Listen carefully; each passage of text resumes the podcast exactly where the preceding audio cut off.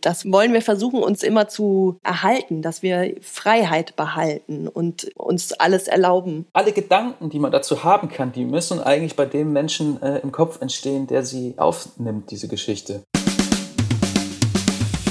Freigeistern, der Podcast für Kinder- und Jugendliteratur. Mein Name ist Christine Knödler. Hier geht es um Kindheit und Kinderbücher, um Bilderbücher, Jugendbücher und um Bücher für alle. Ihr findet spannende Themen und Gespräche, es gibt Buchtipps und manchmal Verrisse. Und bei uns kommen die zu Wort, die schreiben, zeichnen, lesen. Abwechslungsreich, geistreich, begeisternd und das alle zwei Wochen mit den Freigeistern Gesprächen und mit Lesen und Lesen lassen. Hallo und herzlich willkommen zur 35. Folge von Freigeistern. Nach Lesen und Lesen lassen ist nun wieder das Freigeistern Gespräch dran.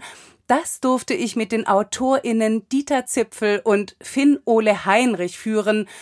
Und es war in diesen verrückten Zeiten nicht nur eine höchst willkommene Ablenkung, sondern immer auch so etwas wie eine Rückversicherung auf das, worum es wirklich geht, auf das, was zählt. Beim Schreiben, beim Lesen, beim Büchermachen, beim Reden und Nachdenken über die Kinder- und Jugendliteratur, über die Literatur, über die Macht des Betriebs, die Macht der Gewohnheit, der Erwartungen, der Verlage, der Leserinnen und über die Macht der Fantasie und der eigenen Ansprüche. Wir haben über das Selbstverständnis gesprochen, über Anerkennung und einmal mehr über die Abwertung der Kinder- und Jugendliteratur, denn es gab einen ziemlichen Eklat, und zwar ums blaue Sofa des ZDF, das in der kommenden Woche im Rahmen der diesjährigen Buchmesse Pop-up in Leipzig wieder spannende Gäste aus der Literatur eingeladen hat, aber weil Dieter Zipfel nur in Anführungszeichen Kinder- und Jugendliteraturautorin ist, durfte sie nicht mitspielen. Das ist ein Skandal. Für uns ist es Stoff zum Reden. Bevor wir damit gleich starten, möchte ich Dieter Zipfel und Finn-Ole Heinrich noch kurz vorstellen. Sie schreiben für Film und Theater. Finn-Ole Heinrich hat einige Bücher für Erwachsene geschrieben und sie schreiben beide Bilder, Kinder- und Jugendbücher. Die sind sehr schräg, sehr witzig, haben immer ausgefallene ProtagonistInnen und ecken entsprechend in der Welt, wie die Erwachsenen sie sich vorstellen, an. Mit ihren Büchern haben Finn Ole Heinrich und Dieter Zipfel auf Anhieb alle wichtigen Preise gewonnen, die die Kinder- und Jugendliteraturszene zu bieten hat. So wurden beide mit dem Deutschen Jugendliteraturpreis ausgezeichnet. Und damit ihr wisst, wovon die Rede ist, möchte ich an dieser Stelle ein paar Titel nennen.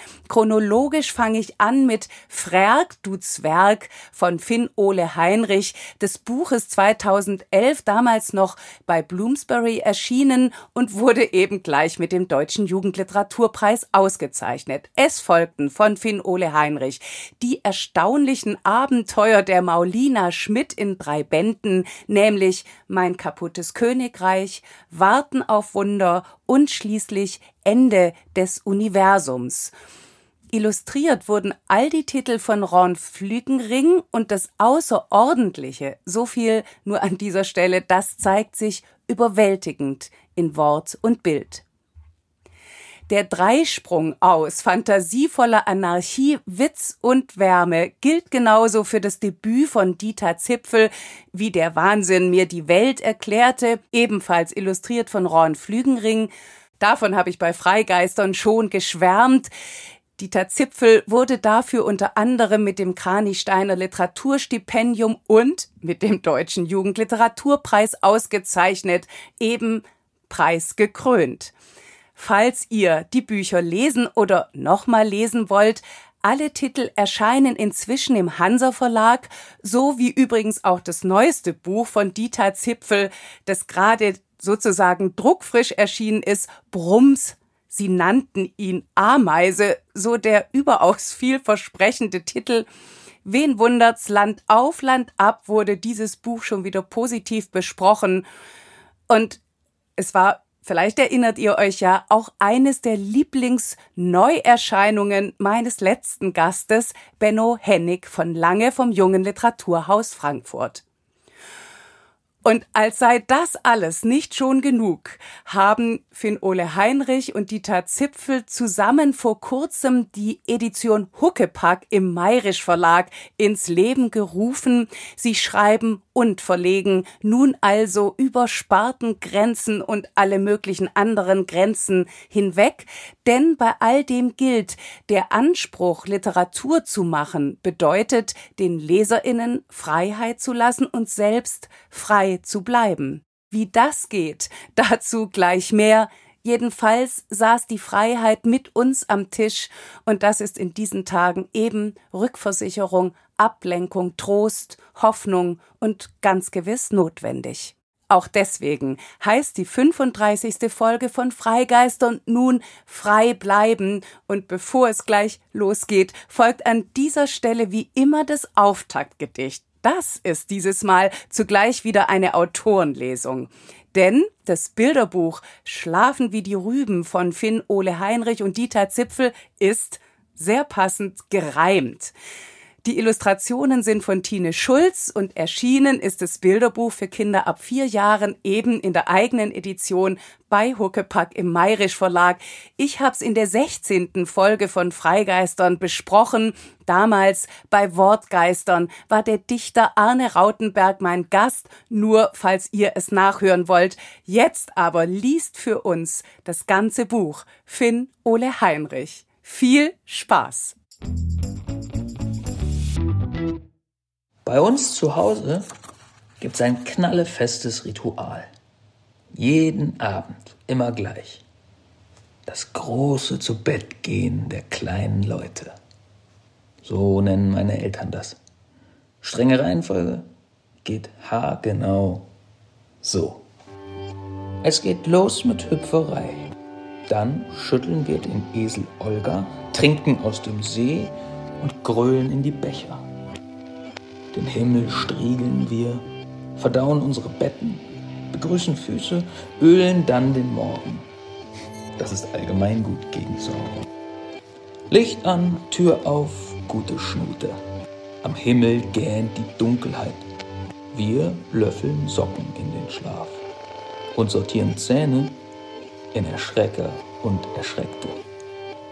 Das ist unser Abend im Garten hinterm Mond.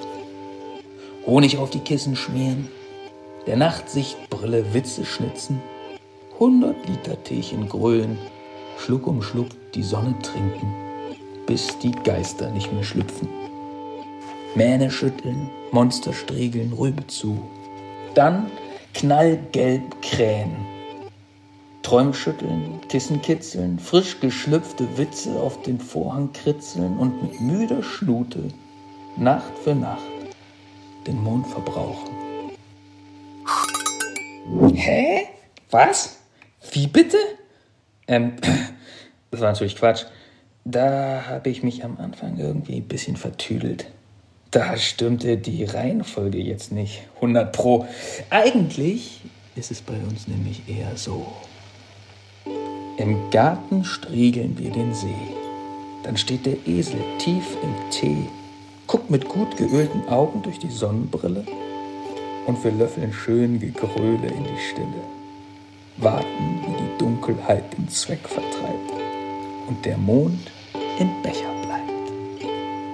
Jetzt bitte freundlich hüpfen, dabei lachen wie beim Schlüpfen, Monster fressen mit nur ein, zwei Bissen, dann verscheuchen wir die Kissen kitzeln uns die Träume laut, weil man so den Schlaf verhaut. Also Kopf auf, Tee zu, Geister schauen, im Nachthemd lecker einen Witz verdauen, ein Schlaflied klatschen und schön Gesichter in die Kissen matschen. Dann den Kopf und Becher putzen, Sorgen stutzen, Spieß benutzen. Eine Prise Zucker auf die Füße, das gibt der Dunkelheit die Süße. Danach ölen wir die Socken, das macht extra schöne Locken. Ob Nacht und Mond da oben miteinander zocken? Wir könnten ein paar Witze hier ins Zimmer locken. Dann das Schlaflied schnuten, Zimmer fluten. Am Ende Olga schütteln, Monster rütteln und egal wie viel ich übe, träume ich den Traum der Rübe. Nee, warte. Das war jetzt auch noch nicht ganz super top korrekt. Da war doch noch irgendwo ein kleiner Dreher drin. Hast du gemerkt? Bin schon ganz durcheinander. Weißt du warum? Oh, schon so spät. Zeit ins Bett zu gehen. Und zwar so, wie wir das bei uns immer machen. Nach den Regeln des großen Zubettgehens der kleinen Leute. Ha, genau. Wirklich jetzt? So.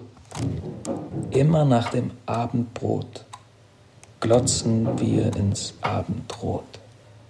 Wir löffeln Honig in den Tee, wenn im Garten hinterm See, dort, wo der alte Esel Olga steht, rot die Sonne untergeht.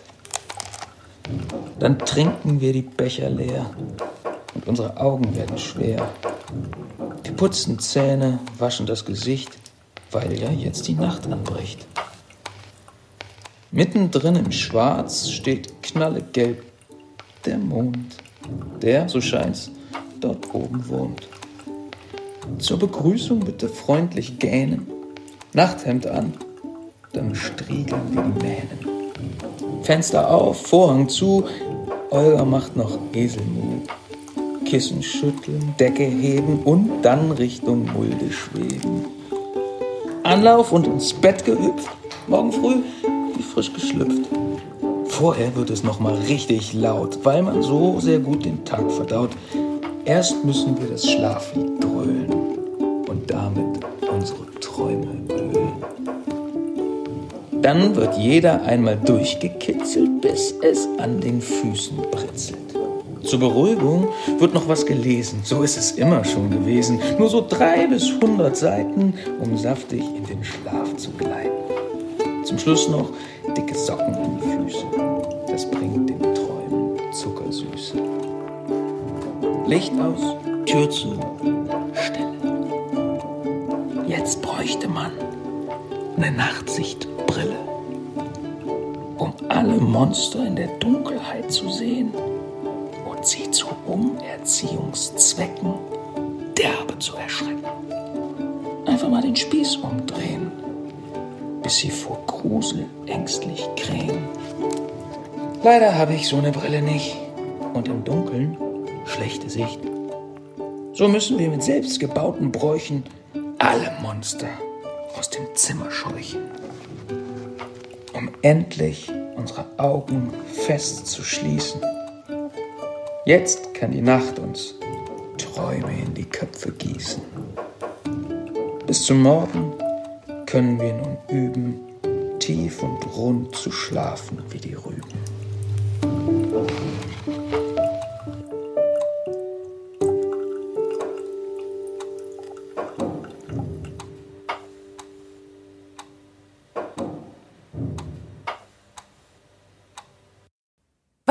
Ein fulminantes Einschlafspektakel, was für ein großartig durcheinandriger Ringelreihentanz aus Sätzen und Silben. Vielen, vielen Dank, lieber Finn. Nun sind wir alle hellwach, so soll's auch sein, denn aus Berlin zugeschaltet sind Dieter Zipfel und Finn Ole Heinrich. Wie schön, dass ihr da seid. Herzlich willkommen. Vielen, vielen Hallo. Dank. Hallo. Wir freuen Vielen uns auch. Dank für die Einladung. Ja, Ja. wir freuen uns sehr. Vielleicht könnt ihr ganz kurz die ja wirklich sehr besondere und wie ich finde auch lustige Aufnahmesituation schildern. Also ihr lebt zusammen. Ich verrate sicher nicht zu viel, wenn ich sage, ihr seid ein Paar. Aber zu der Aufnahme wurdet ihr jetzt getrennt, oder? Wir sitzen, soweit es irgendwie geht, voneinander entfernt in unserer nicht besonders großen Wohnung.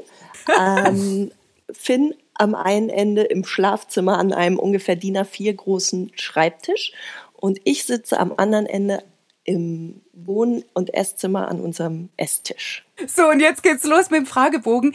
Ich werde euch die Fragen ja abwechselnd stellen, aber wenn wer unbedingt zu der einen oder anderen Frage was sagen will, dann bitte macht es auch. Dieter, warst du als Kind eine Vielleserin oder eher das Gegenteil? Ich war eine absolute Vielleserin. Ich ähm, kann mich noch sehr gut an das erste Buch äh, erinnern, das ich gelesen habe und weil ich auch so wahnsinnig stolz war, dass ich es äh, alleine durchgelesen habe. Das war irgendwie total wichtig für mich. Also das erste Buch war schon wichtig und dann folgten noch unzählige. Ich habe es verschlungen, alles, was mir vorgelegt wurde. Und ich hatte das super große Glück, dass meine Tante in einer äh, Buchhandlung gearbeitet hat und mir dann schon so auch Leseexemplare und sowas immer gegeben hat. Und das war großartig. Also ich wurde bestens versorgt. Dieses erste Buch, wenn du so sagst, du wirst es nie vergessen, welches war das? Das heißt, morgen, wenn ich groß bin. Und ähm, ich habe es jetzt vor kurzem nochmal gegoogelt und habe so ein bisschen reingelesen. Also wirklich nur ein paar Seiten. Ich kann leider auch die Autorin nicht nennen. Ich glaube, es ist also relativ sicher eine Schwedin. Mhm. Und habe so ein bisschen reingelesen und habe gedacht, ja cool, da war ich total beglückt, weil das äh, ein toller Text ist, glaube ich. Ich finde auch den Titel schon super. Und der ist fand's auch wunderschön. toll. Ja. ja. Finn, gibt's denn ein Lieblingsbuch deiner Kindheit? Ich kann mich nur so erinnern, dass meine Eltern auch so ein bisschen mir immer Bücher, die haben mir natürlich vorgelesen und so, aber als ich dann selber lesen sollte, habe ich eigentlich alles nur abgelehnt. Ich war auch total so, wenn die dann mir so das aufgetragen haben, ich soll mal dieses Buch lesen, dann habe ich so zwei, drei Seiten missmutig gelesen und dann irgendwie gesagt, nee, gefällt mir nicht. Und ähm, deshalb habe ich wirklich kaum Erinnerungen an so Bücher, die ich selber gelesen habe als Kind. Ich habe erst irgendwie, ich, also in meiner Erinnerung, ich weiß nicht, ob das stimmt, aber da war ich ungefähr zwölf oder so, als mein Vater mir das Parfüm gegeben hat und gesagt hat, hier lies das mal, das wird dir gefallen. Und das habe ich gelesen und das ist so meine erste Erinnerung an ein Buch, das ich irgendwie gut fand. Das nächste, was er mir gegeben hat, war der Medikus. Und äh, das erste, was ich dann so selber gelesen habe, da war ich dann aber schon 17, also wirklich so auch selber nicht von jemandem in die Hand gedrückt bekommen habe, war dann Stiller von Max Frisch. Aber da war ich dann wirklich schon eigentlich kein Kind mehr. Dieter, jetzt frage ich dich wieder, gibt es auch ein Buch, das dich als Kind nachhaltig erschreckt hat? Mmh. Nein, ich glaube nicht. Mir fällt keins ein. Nicht, weil ich besonders mutig war oder so, aber ich habe, nee, fällt mir keins ein. Und Finn, was ist denn dein aktuelles Lieblingsbuch? Am intensivsten lese ich tatsächlich ja gerade eigentlich Kinderbücher, würde ich sagen. Oder also mhm. Bücher, die auch für Kinder sind, weil äh, das ja zum täglichen äh, Job dazugehört. Ähm, da meinst du jetzt den Job als Vater oder den als ja. Verleger? Nee, nee, nee, auf jeden Fall als Vater. als Verleger, also pff. Man liest ja dann auch viele Bücher tausendmal vor und da merkt man schon sehr genau, welche Bücher nichts taugen und welche, auf welche man sich, obwohl man sie jetzt gerade 80 Mal schon in dieser Woche gelesen hat, ähm, trotzdem noch gut findet.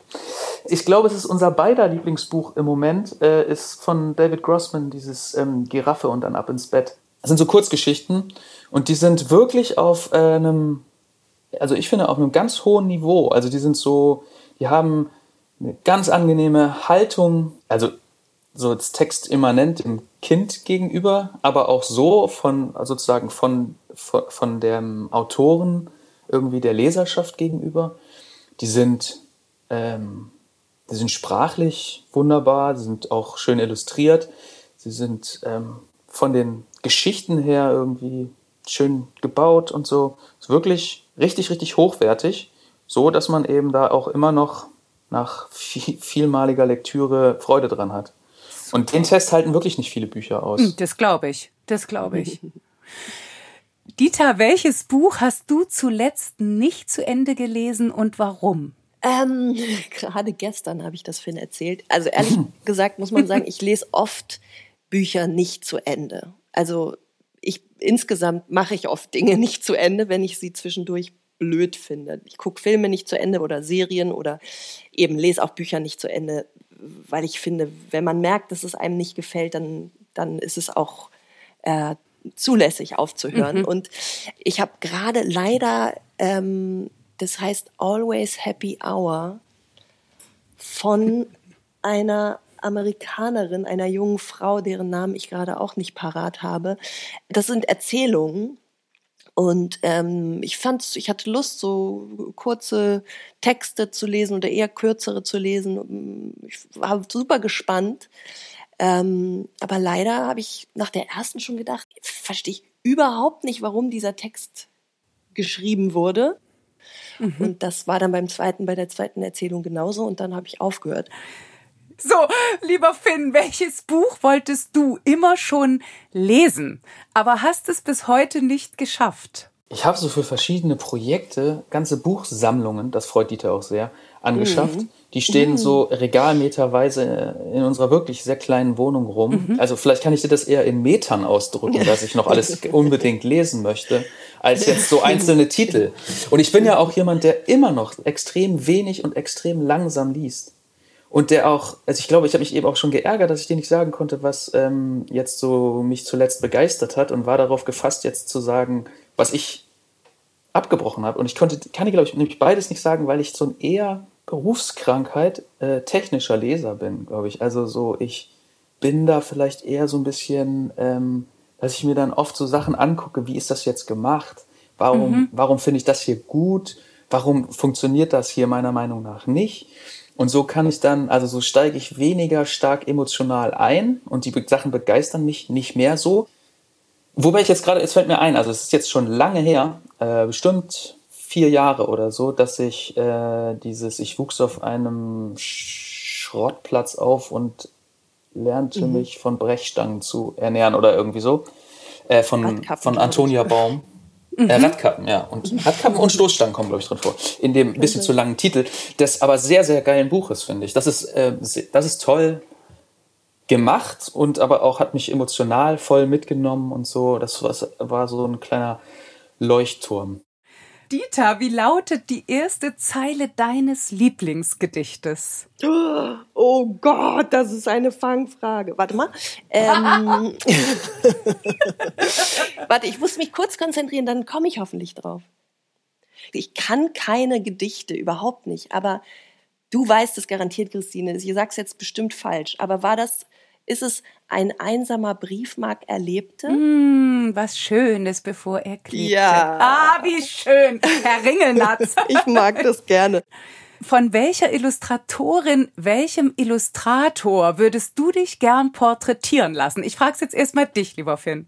Boah, keine Ahnung. Es gibt so viele, so tolle Illustrationsmenschen, die ähm, so unterschiedliche ja. Stile drauf haben. Und also selbst innerhalb ihres Werkes ja so unglaublich verschiedene Sachen machen können. Ja, ja. Ich fühle mich total geschmeichelt, dass zum Beispiel Raun und Tine mich schon äh, irgendwie gemalt haben. Ja. Das Super, ich, vielleicht für die, die, die, die nicht kennen. Raun Flügenring und Tine Schulz, mit denen wir ähm, häufig zusammenarbeiten und die einfach ja. wirklich, wirklich ganz, also ganz, ganz formidable Menschen sind, aber auch wirklich ganz unglaublich talentierte und ja. tolle ähm, Illustratorinnen sind. Ja, Wahnsinn. Ja, das ist, finde ich, muss ich ganz kurz ergänzen, das ist sowieso ein Riesenglück an diesem äh, Beruf, den wir jetzt hier machen, dass wir mit diesen wahnsinnig tollen Künstlerinnen äh, zusammenarbeiten können. Und gerade dieses porträtiert werden, was manchmal unverhoffterweise dann passiert, so, weil im, am Ende des Buches, wenn wir zusammengearbeitet haben, äh, die Illustratorinnen das dann einarbeiten. Das ist so ein tolles Gefühl. Das ist irgendwie so was Besonderes, finde ich, von hm. denen zu Papier gebracht zu werden. Also zu sehen, wie sie uns sehen mhm. oder so, das ist irgendwie, das ist ganz toll.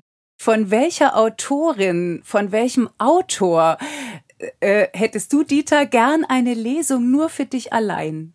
Hm. Ich habe ja das große Glück, mit einem der besten Vorleser der Welt zusammenzuleben und auch immer wieder von ihm vorgelesen zu bekommen. Ob es jetzt, das sind, können Texte sein, die, die wir gemeinsam einfach interessant finden, oder es sind seine Texte, die er das erste Mal an mir ausprobiert, nämlich der Mann, der da hinten im Schlafzimmer sitzt. ähm, und das ist, also ich finde wirklich, ganz ehrlich, Lesungen, die Finn macht, sind einfach was ganz Besonderes und so toll. Und ich glaube, Lesung an sich, also eine ganz normale, sie heißt wohl Wasserglaslesung, ähm, ja, reizt mich ehrlich gesagt gar nicht so wahnsinnig. Also ich, ich finde, ich habe jetzt zum Beispiel als letztes ein tolles Buch von Joachim Meyerhoff gelesen, fand ich richtig toll. Aber der müsste jetzt gar nicht unbedingt hier bei mir am Esstisch sitzen und mir das vorlesen. Das war auch so schon mhm. äh, fantastisch, seinen Text zu lesen und mit ihm halt zu quatschen, fände ich auch schön. Aber ähm, eine Lesung nur für mich allein, wie gesagt, da bin ich schon sehr verwöhnt, dadurch, dass ich das schon äh, sehr oft genießen darf. Oh Mann, und ich glaube, das war die Premiere der schönsten Liebeserklärung in Freigeistern. Oh, und Aber jetzt ist die nächste. auch gerade das Herz über. Also ja, du, das glaube ich. Und jetzt hast du, Finn, harter Schnitt, weil die nächste Frage heißt, was ist dein guilty pleasure in Bezug auf Bücher? Oh, der Kicker, glaube ich. Oder die, Sü ah, die Kreiszeitung ja. Süke. Ich verbringe extrem viel Zeit damit, äh, Artikel über Werder Bremen zu lesen. Dieter, wenn du ein Buch über dich schreiben würdest, wie wäre der Titel? Hm, vielleicht würde es Dieter heißen. Einfach weil es, weil es Sinn macht. Ja. Und weil ich, ich, mag, ich mag Titel, die, die irgendwie eindeutig sind. Und Finn, welcher Mensch sollte deiner Meinung nach unbedingt ein Kinderbuch schreiben und worüber? Ich habe jetzt aus aktuellem Anlass, kriege ich, krieg ich Wladimir Putin nicht aus dem Kopf. Ähm, Puh, oh Gott, oh Gott, bitte nicht. Naja, ja, genau, dass er so drüber nachdenkt. Wie erklärt er irgendeinem Kind, was er da gerade macht? Wir haben ja schon drüber gesprochen, ihr sitzt in Berlin in unterschiedlichen Zimmern. Wir begeben uns jetzt bitte mal in Gedanken zusammen nach Leipzig aufs blaue Sofa des ZDF.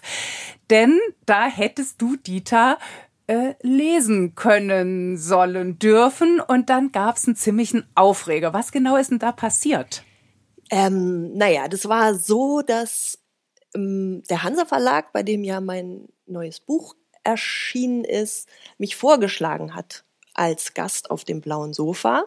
Und ähm, ich dann aber nur mm, die Nachricht bekommen habe, hier, wir haben dich vorgeschlagen, ähm, du wurdest abgelehnt mit der Begründung, dass da Kinder- und JugendautorInnen äh, nicht keinen Platz haben, dass da Kinder- und Jugendbücher nicht vorgestellt werden.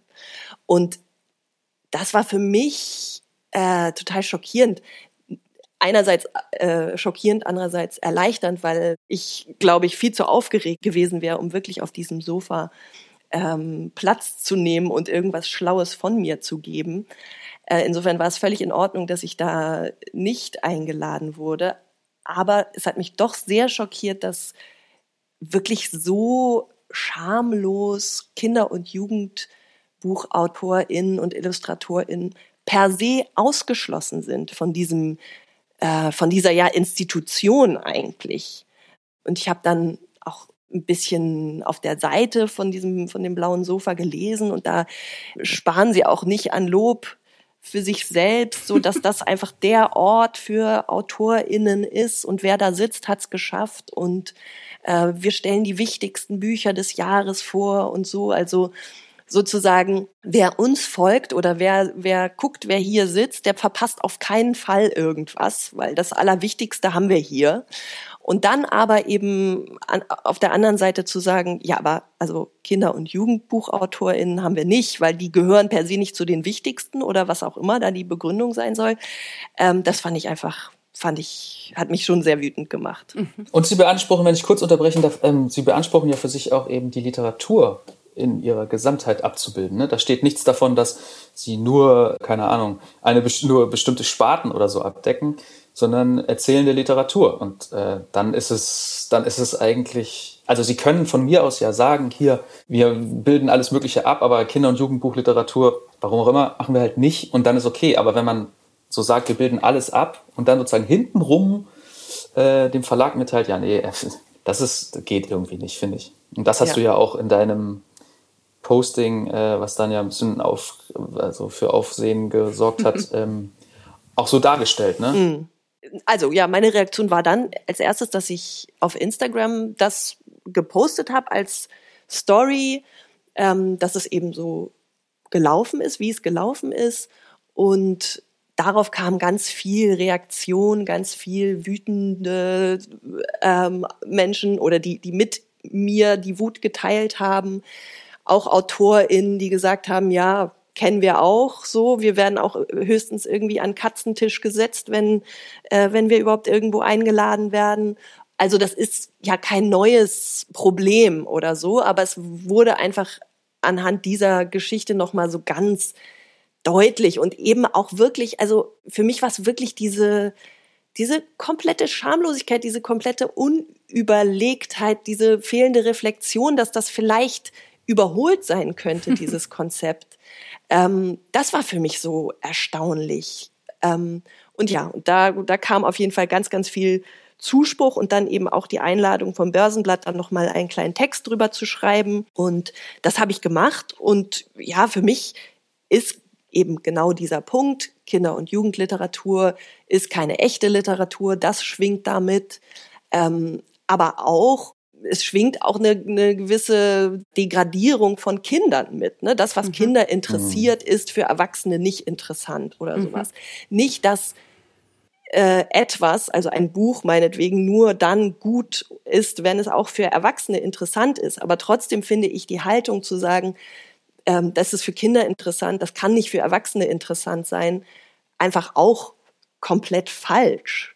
Und ja, dann ist es für mich halt auch absolut nicht nachzuvollziehen, dass da eine Gruppe von Menschen, eben Kinder, äh, ausgeschlossen werden, ohne dass es da eine wirklich, also einen wirklichen Aufschrei gibt. Ich glaube schon, dass Kinder noch immer keine große Lobby haben. Ich glaube, dass es anders wäre, wenn ähm, beim, wenn gesagt werden würde, also Seniorenliteratur, die es ja eben nicht gibt. Ne? Also mhm. das ist ja auch bezeichnet. Es gibt Kinder- und Jugendliteratur, es gibt aber keine Seniorenliteratur, weil ab 18 anscheinend nur noch Literatur existiert, weil die dann für alle sein soll. Aber alles, was vorher ähm, passiert, ist in Schubladen zu stecken und ganz klar zu bemessen, ist das jetzt ab fünf, ab sechs, ab acht oder von neun bis zwölf zu lesen und dann aber nicht mehr.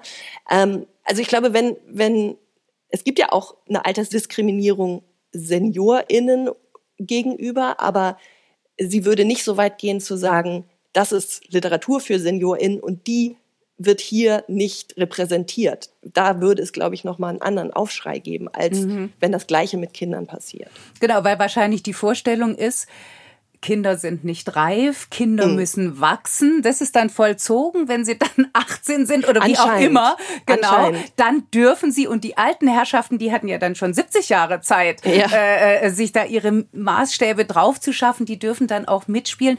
Gab es denn auf dein vehementes und super tolles Veto. Ähm, äh, gab es da dann irgendeine Reaktion von Seiten des blauen Sofas des ZDFs? Nicht mir gegenüber, aber ähm, dem Verlag gegenüber gab es anscheinend einen leicht erregten Anruf, ähm, in dem nochmal soweit ich weiß, so ist es bei mir angekommen, nur noch mal herausgestellt wurde, dass sie ja wohl die Hoheit hätten, wen sie einladen und wen sie nicht einladen wollen. Natürlich, das äh, haben sie. Ähm, und dann aber auch noch mal so eine kleine, also aus meiner Sicht nicht ganz ernst zu nehmende Ausrede, dass sie eben keine ModeratorInnen hätten, die sich mit dem Bereich Kinder- und Jugendliteratur auskennen würden und deswegen äh, könnten sie es nicht, was weiß ich, verantworten, Kinder- und Jugendliteraten also, einzuladen. Wenn also, das das Argument ist, dann kann man nur sagen, ja eben, das ist dann in Folge dann, das nächste Problem. Absolut. dass es die absolut. Leute äh, nicht gibt oder angeblich nicht gibt und dass man ja, dass man es halt nicht sehen will. Find ja, du kannst dich da ja mal eine Initiativ ja. bewerben vielleicht, Christine. Einfach mal, äh, einfach mal deine, deine Nummer hinterlegen. Kannst ja, du genau, übernehmen den Für Job. den Fall der Fälle.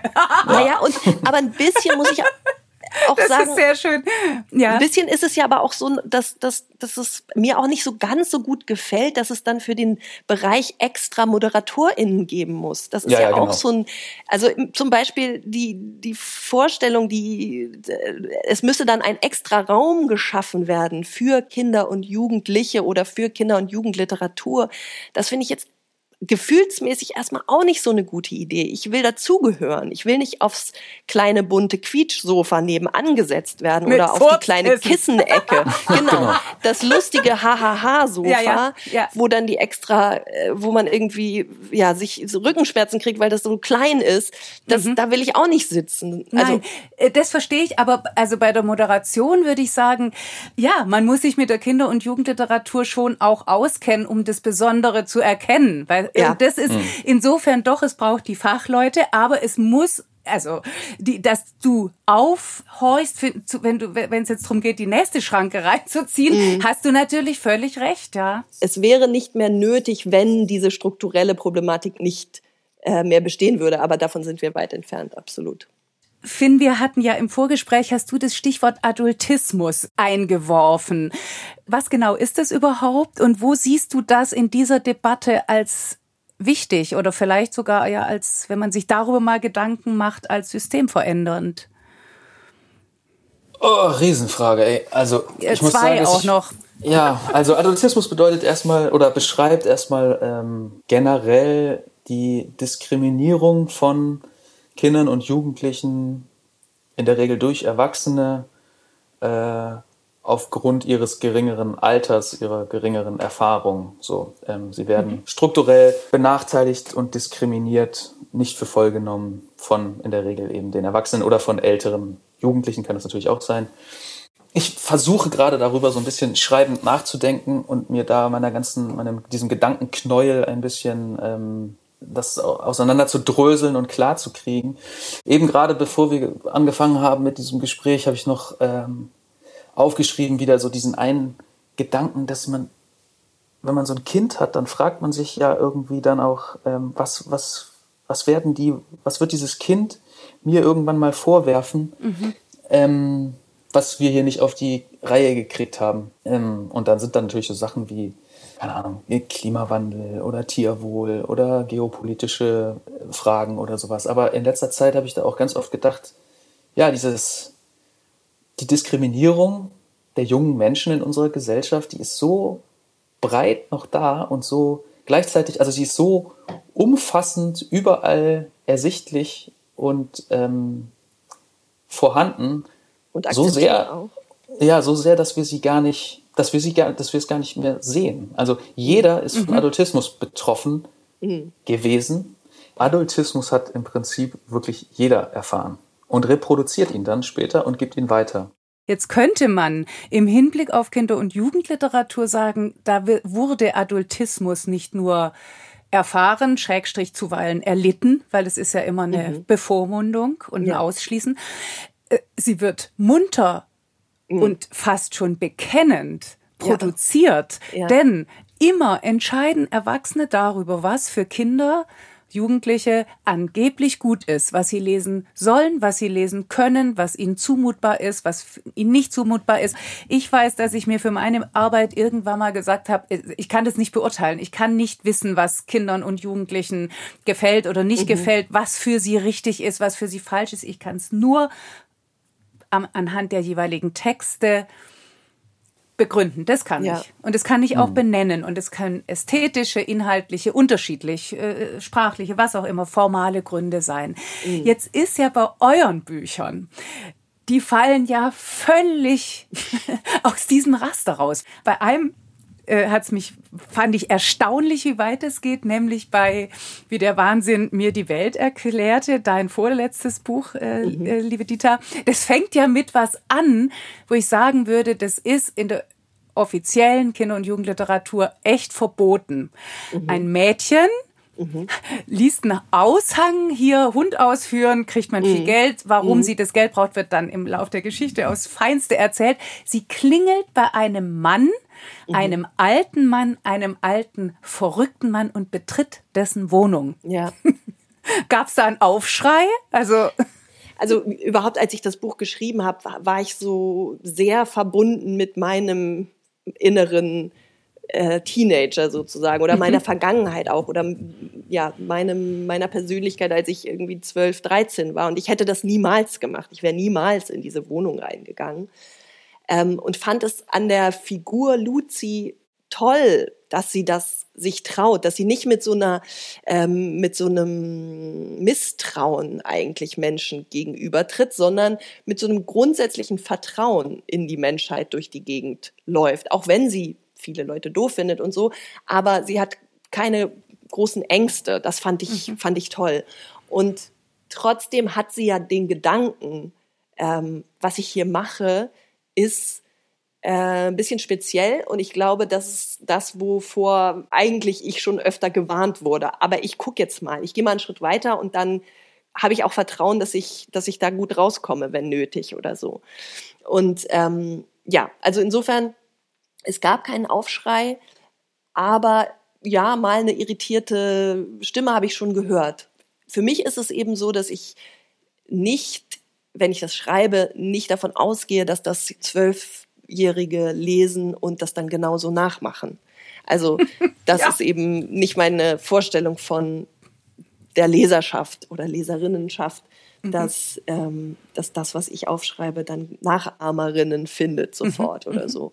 Wenn wir Geschichten schreiben, ne, dann schreiben wir, haben wir ja nicht das Gefühl, wir schreiben hier jetzt Rezeptbücher für gelingendes Leben, dass die Kinder und Jugendlichen aufsaugen und dann die Dinge so nachmachen. Und deshalb sind unsere Figuren, hoffe ich, auch eben keine, einfach nur, keine, keine Connies, die durchs Leben laufen und alles irgendwie so machen, wie ihre Eltern das von denen erwarten, sondern sie sind irgendwie eigenständige Figuren, die auch über die Stränge schlagen und Sachen ausprobieren und sowas. Und es gibt aber irgendwie von den Leuten, die Literatur vermitteln, in welcher Institution auch immer, von den Eltern und dann mit zunehmendem Alter auch tatsächlich von den Kindern, Jugendlichen oder StudentInnen eben auch die Erwartung, dass da irgendwie eine Moral vermittelt wird, mhm. die in gewisser Weise nachlebbar ist. Und das ist auch das Problem, glaube ich, was Kinder- und Jugendliteratur dann eben hat in der Anerkennungsfrage, also da bin ich jetzt wieder oh. beim blauen Sofa, ja. dass die, wenn Literatur so gesehen wird, also eine spezielle Art der Literatur, die Kinder- und Jugendliteratur eben, die so gesehen wird, dass sie eigentlich ähm,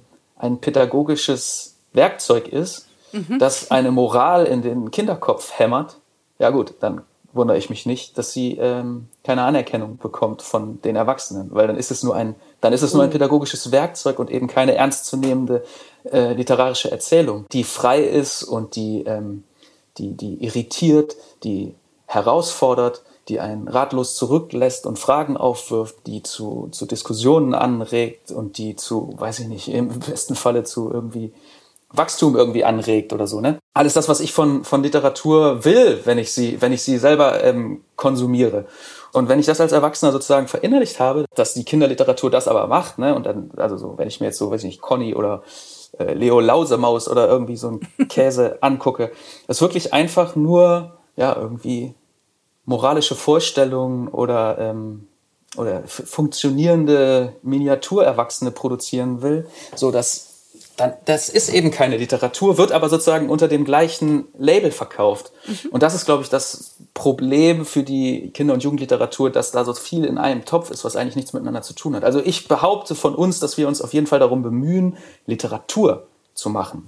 Mhm. Auch wenn diese Literatur ähm, Kinder einschließt. Und die hat nichts mit äh, Conny zu tun.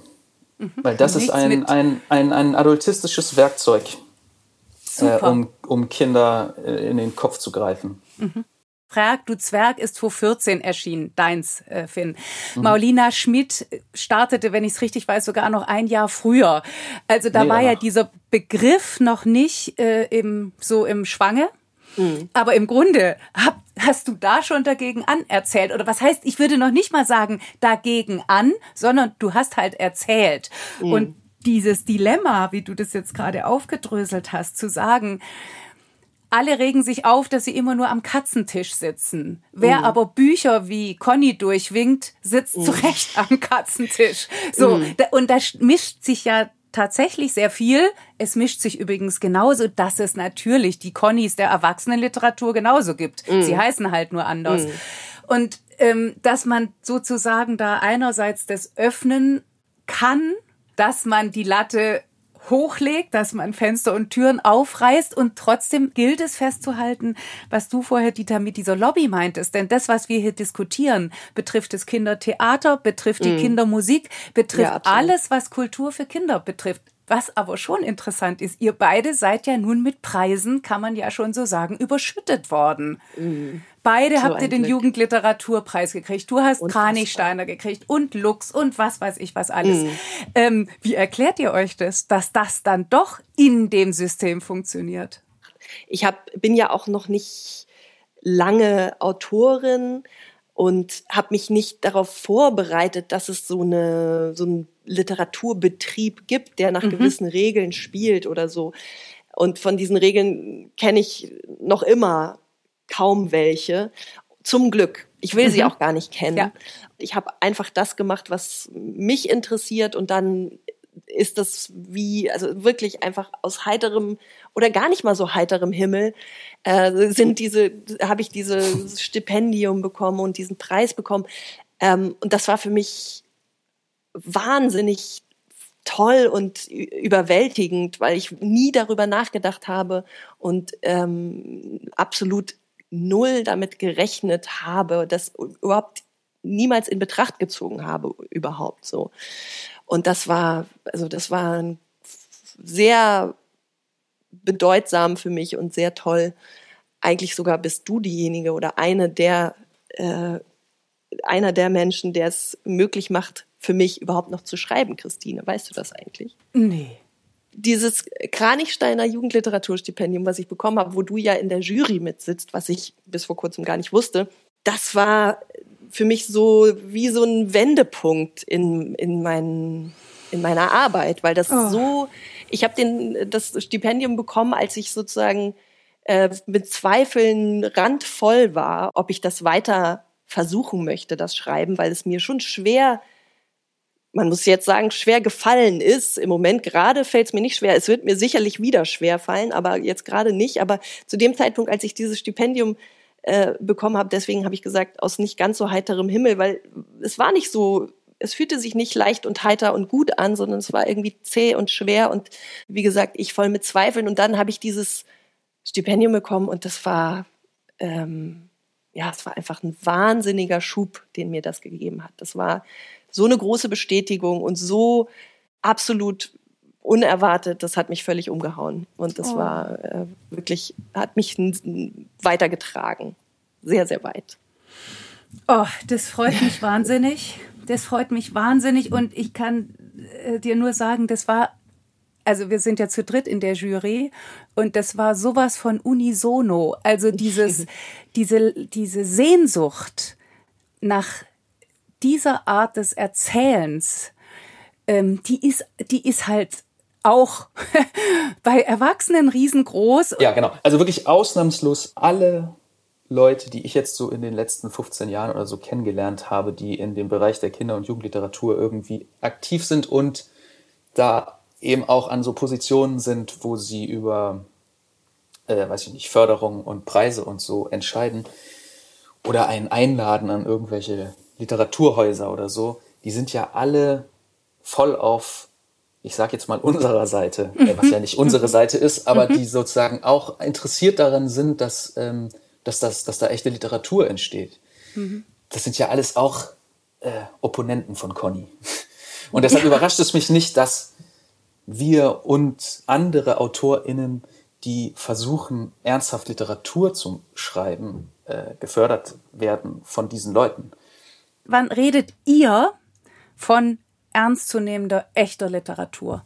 Sobald Literatur benutzt wird oder Geschichten benutzt werden, um irgendwelche, um irgendwie eine Art von Moral oder Weisheit auszuteilen, ähm, spreche ich nicht mehr von Literatur. Also ich habe mhm. immer das Gefühl, man kann entweder sozusagen aus dem, aus dem Inneren der Geschichte heraus erzählen, also aus dem Herzen der Geschichte erzählen, oder man kann die Geschichte als wieder, da bin ich wieder beim Werkzeug, das als, als, als Werkzeug benutzen, um irgendwie äh, seine Weisheit auszuzeigen. Ich kann mich nicht hinsetzen und mir vorstellen, so, Finn erzählt jetzt mal, wie die, wie die Welt läuft. So, ich sitze jetzt hier und, und, und erzähle euch in meiner unendlichen Weisheit, ähm, was ich rausgefunden habe. Die, ich, ich mag den Missbrauch der Literatur da nicht. Mhm. Und dann würde ich eben auch nicht mehr von ähm, ernster oder echter Literatur sprechen. Mhm. Wir, wir haben vielleicht so eine Art Sensor entwickelt für uns selber, wo interessante Konflikte in der Welt sind.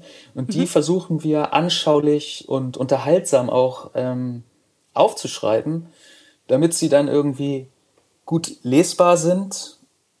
Und aber alle Gedanken, die man dazu haben kann, die müssen eigentlich bei dem Menschen äh, im Kopf entstehen, der sie, der sie aufnimmt, diese Geschichte. Und Absolut. nicht wir kauen diesem Menschen mhm. vor, was er dazu zu denken hat. Das ist, glaube ich, der wesentliche Unterschied. Also mhm. wir, wir schreiben einfach keine Rezepte, wir verteilen keine Moral, sondern wir suchen interessante Konflikte in der Welt oder untersuchen die Welt erzählerisch äh, auch, auch eben an Stellen, an denen wir selber nicht weiter wissen oder wo wir nicht mhm. wissen, wie es richtig ist, sich zu verhalten. Gucken den Figuren dabei zu, wie sie manches richtig, manches katastrophal falsch machen, wie sie scheitern, wie sie hinfallen, wie sie wieder aufstehen. Ja, wie jetzt bei Brums, sie nannten ihn Ameise. Dieter, du erzählst auch davon, wie man in Gängen stecken bleibt und wie man äh, verblüffenderweise am Ende sowas wie fliegen kann. Äh, wie wie kam es, dass du da bei den Tieren gelandet bist, weg von den Menschen? Es war wirklich einfach eine Idee, ein Gedanke, der irgendwann schon vor längerer Zeit da war und die Vorstellung, dass das mir Spaß machen könnte, ähm, in diese Geschichte einzutauchen. Wirklich einfach die Vorstellung von, da ist ein Insekt unter anderen Insekten und äh, es denkt von sich etwas zu sein, was es aber eben nicht ist.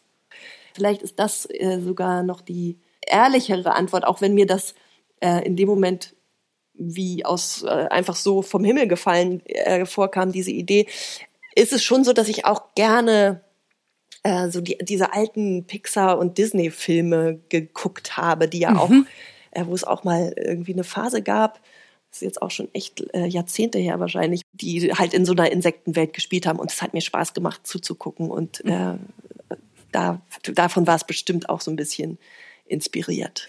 Dieter ist ja so halb im Kino groß geworden. Ne? Die ist ja so ein richtig so ein ähm, Kinokind. Großvater hatte das Dorfkino und sie oh. konnte in alle möglichen ich bin Filme. Neidisch. Ja, ja, ja ich auch, voll. Tausend, oh. in, in, konnte da tausendmal sich die Filme angucken, die sie geil fand.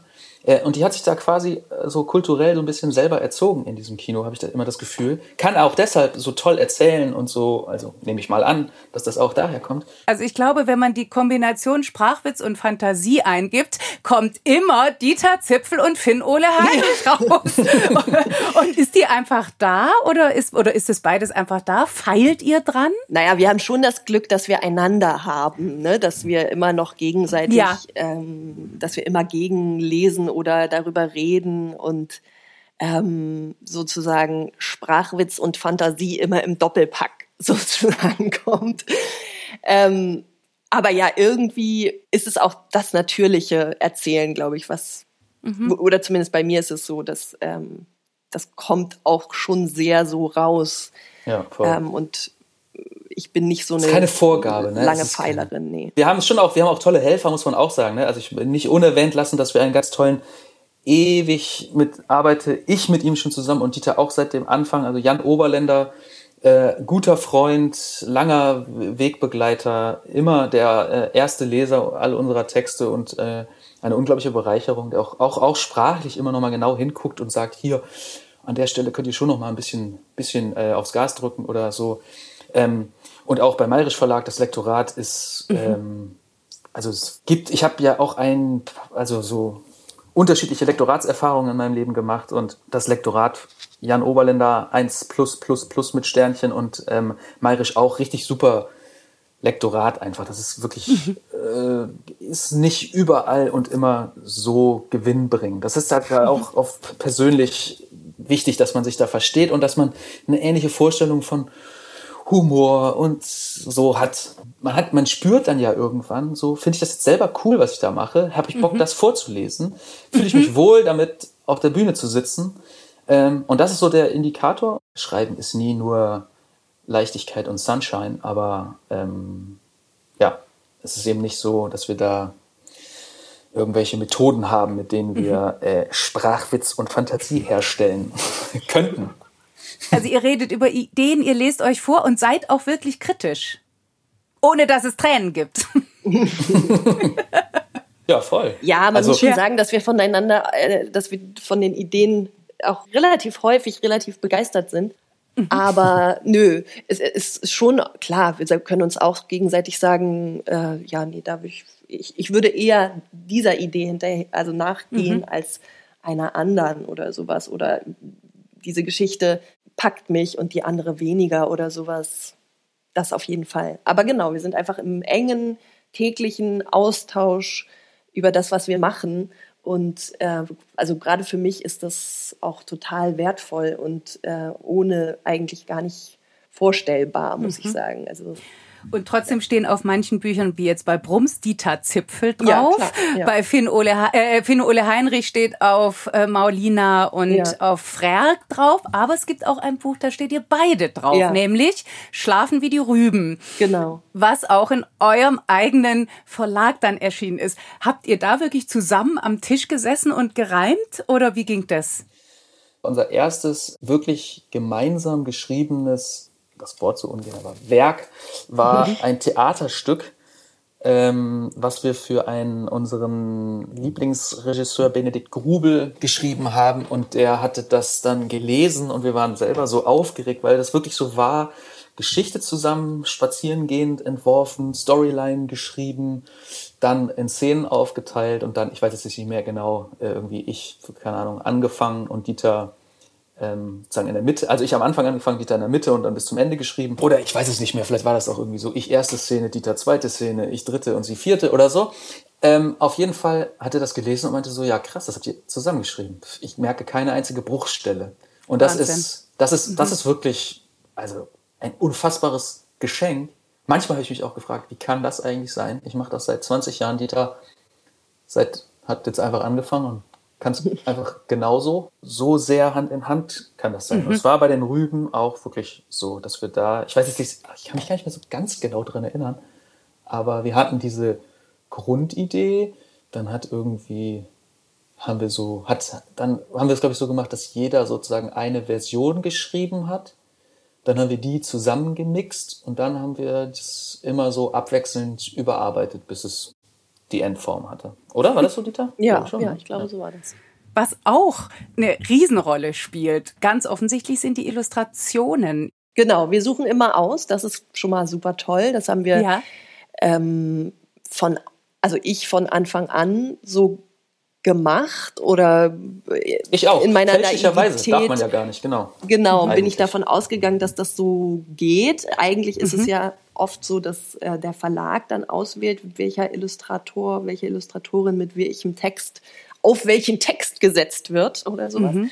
Ähm, und wir haben die Leute immer selber ausgesucht und dann war es im besten Fall auch eine, ist es einfach eine Zusammenarbeit. Also nicht mhm. ein, ich gebe meinen Text ab und dann äh, wird der illustriert und dann ist er fertig, sondern ähm, schon beim Schreiben gibt es vielleicht Ideen oder Vorstellungen, wie eine Illustration aussehen könnte oder auch welchen Teil des Textes eine Illustration übernehmen könnte. Also wo der Text sozusagen ähm, sich erübrigt, weil mhm. etwas in Illustration gezeigt werden kann. Weil das ist eigentlich das, wonach wir, glaube ich, beide streben, dass Text und Bild sich ergänzen. Also dass es zu etwas, zu einem neuen Ganzen wird, wenn beides zusammenkommt und, ähm, und es nicht einfach nur Bebilderung ist, sozusagen, nach der mhm.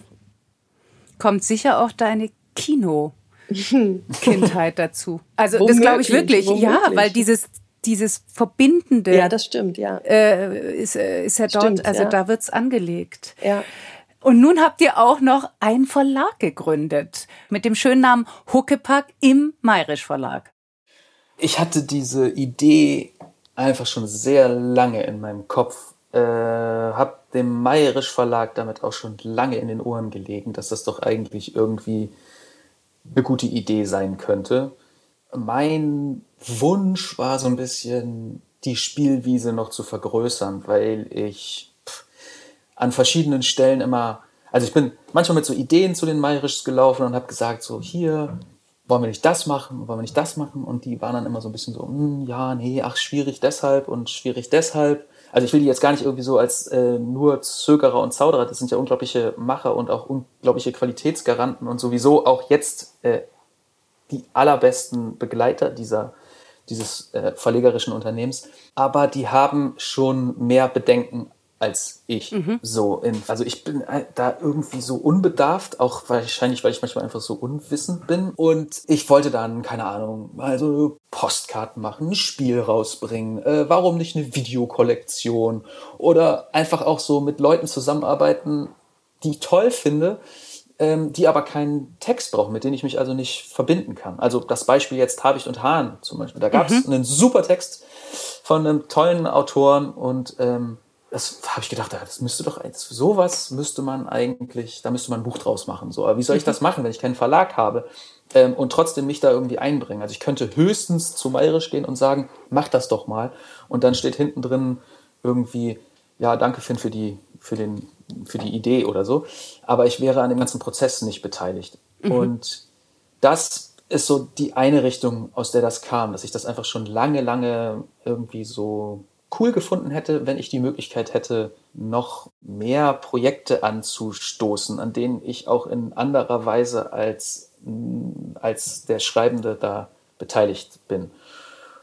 Dann hatte ich irgendwann mal ein Gespräch mit Daniel, also einem der Mayrisch-Verleger, dass er so meinte, oh, so ein kleiner Verlag, den zu, am Laufen zu halten, ist auch einfach echt viel Arbeit. Und dann habe ich gesagt, ja, also könnt ihr nicht jemanden einstellen, der sowas gerne macht und euch den Kram abnimmt? Und so, ja, aber das können wir uns nicht leisten und so. Und dann habe ich gedacht, ja, aber dann wäre es doch eigentlich cool, wenn sozusagen wir einfach, wenn es einfach zwei Mayrisch-Projekte mehr im Jahr gäbe, die ihr inhaltlich betreut und dadurch hab, haben wir dann äh, aber die Möglichkeit, vielleicht mehr Infrastruktur zu schaffen. Das war dann irgendwie der Punkt, äh, an dem ich dann auch Dieter nochmal mehr ins Ohr gestiegen bin und sie damit vollgelabert habe, dass das doch eine geile Idee wäre, wenn wir das machen. Und dafür war sie auch sehr offen. Dazu kannst du ja dann vielleicht, vielleicht noch was sagen, Dieter. Und dann, also ich, ich hatte auf jeden Fall auch das Gefühl, ich kann und möchte das nicht alleine machen. Traue ich mich mhm. nicht. Mhm. Und ähm, ja, Dieter ist eben allgemein in meinem Leben so der Partner in Crime geworden, mit dem ich alles irgendwie dann machbar finde. Und dann gab's Huckepack. Und da erscheinen zwei Bücher pro Saison, oder wie ist das? So grob, ne? Also das gibt es ja. keine, keine feste Regel, aber das ist jetzt so die Abmachung mit Maisch, dass es auf jeden Fall erstmal nur nach vorheriger Absprache mehr sein dürfen. Mhm. Und Dieter, war die Idee, das auch, auch da alles offen zu halten, also zu sagen, Kinderbuch, Jugendbuch, Bilderbuch, Erwachsenenbuch, Theater vielleicht auch? Genau, ja, das ist eigentlich die, das ist die Idee. Das wollen wir versuchen, uns immer zu ähm, erhalten, dass wir Freiheit behalten und ähm, uns alles erlauben und nicht irgendwie eben auch zum Beispiel uns erlauben, in einem Jahr nur ein Buch zu machen oder mhm. in vielleicht auch mal in einem Jahr keins und dann wieder zwei im nächsten Jahr oder sowas. Also das, also nicht nach den Spielregeln zu spielen oder die möglichst ähm, weiterhin nicht gut genug zu kennen und einfach das zu machen, was, was für uns gut passt. Das ist, glaube ich, das Ziel, weil sonst kann das Ganze natürlich auch in so eine gewisse Überforderung kippen. Ne? Also wenn man selber schreiben will und dann will man noch verlegen und auf der Suche sein nach tollen Texten oder IllustratorInnen oder so. Äh, das ist schon auch Arbeit, die wir uns damit natürlich machen und keine Einkommensquelle, die wir uns schaffen mhm. unbedingt. Und ähm, also insofern glaube ich, ist das das, woran wir uns immer wieder erinnern müssen, dass wir wir haben das ins Leben gerufen mhm. und wir wollen es auch gestalten. Ich habe noch eine allerletzte Frage, weil ich sie vorher schon gestellt habe, ganz kurz. Wie reagieren Kinder auf eure Geschichten? Oder Jugendliche? Also sprich das Zielpublikum. Naja, also erstens haben wir ja gar kein Zielpublikum. Ja, das wusste ich, dass das kommt. ähm, und dann so, so individuell, wie halt die Menschen sind, ne? egal auch wie alt sie sind, kann man nicht sagen. Also manchmal finden die das super ätzend, manchmal geht die völlig ab. So mhm. wie bei jeder anderen Lesung auch. Ne? Man ist ja, ich meine, also da spüren wir es ja ne, bei den Lesungen. Mhm. Und da muss man schon auch sagen, dass da einem ja erstmal immer ein eher, tendenziell eher gewogenes Publikum sitzt, weil mhm. so, die sind, also so in so, wenn man in Kla vor Klassen liest oder so, ist ja nochmal anders. Ne? Die sind dann da ja nicht unbedingt freiwillig. Ja. Trotzdem ist es ja so, man hat da immer die Möglichkeit, als Mensch aufzutreten. Und ich habe immer das Gefühl, also selbst wenn die eigentlich denken, Black Lesung, Black Buch, dann sehen die am Ende ja trotzdem irgendwie einen Menschen auf der Bühne stehen, mhm. der sich da verausgabt. Und das, glaube ich, kann ich für uns beide sagen. Wir nehmen auch die Lesung einfach wirklich sehr ernst. Wir machen uns da viele Gedanken äh, vorher, wie wir die, wie wir uns selber da auf der Bühne verhalten und inszenieren, wie wir diese Lesungen da, dieses, diesen Text präsentieren.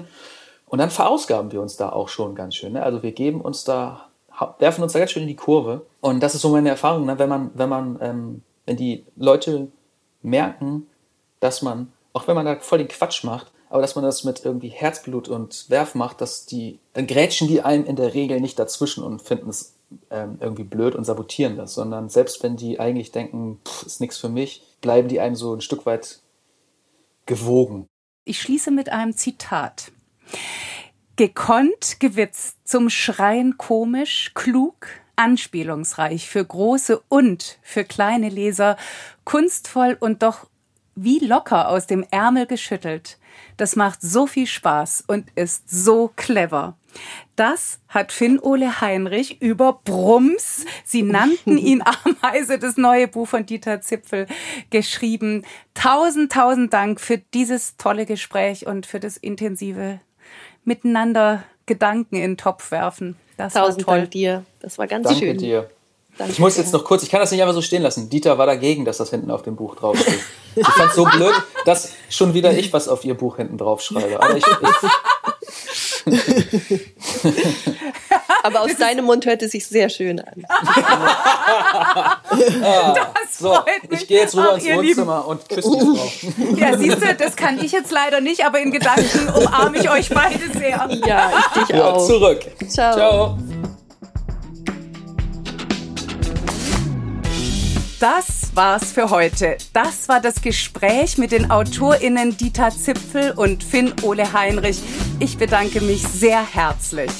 Und ich danke wie immer euch fürs Zuhören. Alle Infos zu den Büchern, über die wir heute gesprochen haben und alle bisherigen Folgen findet ihr auf unserer Website freigeistern.com. Und wenn ihr nach frei bleiben weitergeistern wollt, dann folgt uns doch bei Instagram. Wir hören uns in zwei Wochen wieder. Ich freue mich auf Lesen und Lesen lassen und auf euch. Und dann, so viel sei verraten, ist unter anderem Brums, sie nannten ihn Ameise von Dieter Zipfel mit dabei. Bis dahin, passt auf euch auf. Tschüss.